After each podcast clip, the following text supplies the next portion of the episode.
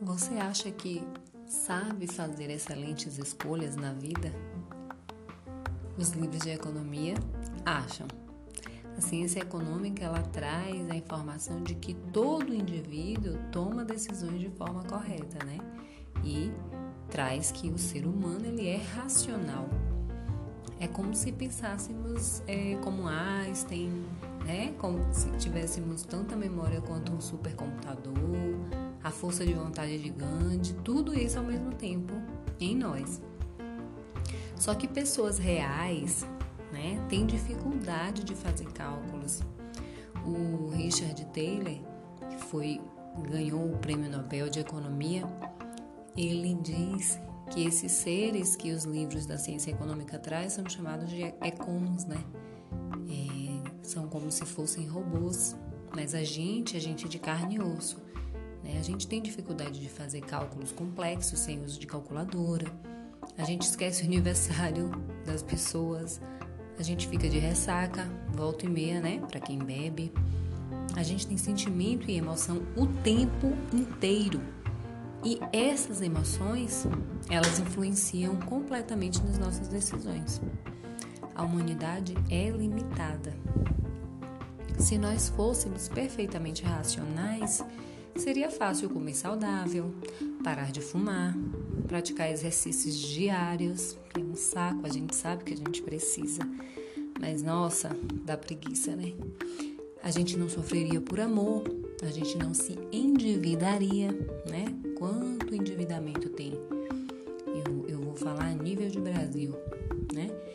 Em um mundo corrido, cheio de pessoas atarefadas, onde quase nunca essas pessoas se dão ao luxo de ter um tempo regular para refletirem né, sobre as escolhas né, e fazerem uso do sistema 2 do cérebro, né? É importante conhecer as ferramentas que auxiliam a, a gente a identificar as influências que afetam o nosso comportamento. Quando a gente identifica essas influências, a gente vai saber usar as ferramentas para modificar essas influências ou modificar os nossos comportamentos, né? De forma que a gente vai fazer melhores escolhas.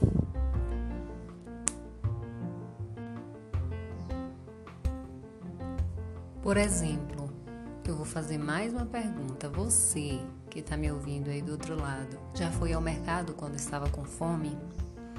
Olha só como a fome associada a ir ao supermercado, né, fazer compras, influencia na quantidade de itens que a gente vai comprar, né, lá no supermercado.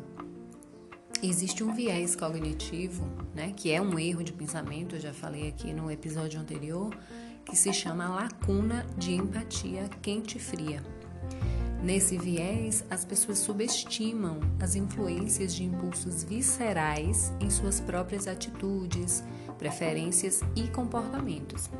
Esses fatores viscerais são uma série de influências assim que incluem fome, sede, excitação sexual, desejo por algum vício, dor física e emoções fortes.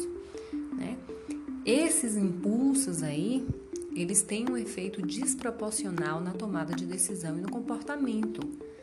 A, a mente, ela, quando ela é afetada, no caso ela vai estar em estado quente, ela tende a ignorar todos os outros objetivos em um esforço para aplacar essas influências aí. Então, esses estados, eles podem levar a pessoa a se sentir fora de controle e a agir impulsivamente. Então, quando você tiver com fome e for fazer compras no mercado, né, a tendência é que você compre muito mais coisas além do necessário. Principalmente se você não for adepto de listas, né?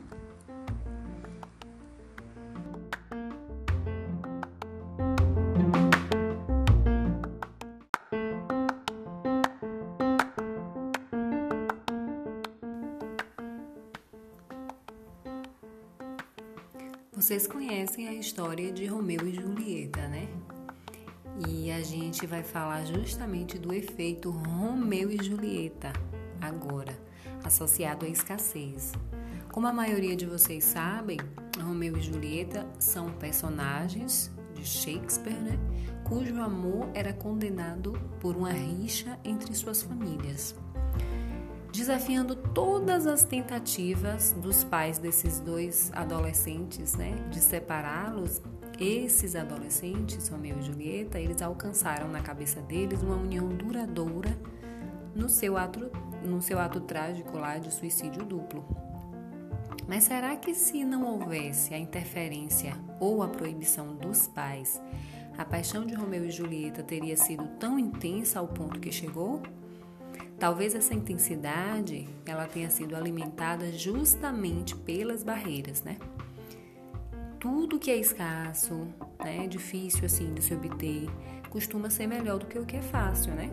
Vocês hão de concordar comigo. Quando você vai comprar algo e ouve do vendedor, por exemplo, assim: ah, só tem uma peça. Ah, olha, essa é a última do estoque, tá? Ou então, ah, essa oferta é só até hoje. Abre logo uma janela assim na sua mente que mostra que as oportunidades são mais valiosas porque estão menos disponíveis. Então, esse é o princípio da escassez. Olha como a escassez ela também afeta as nossas escolhas.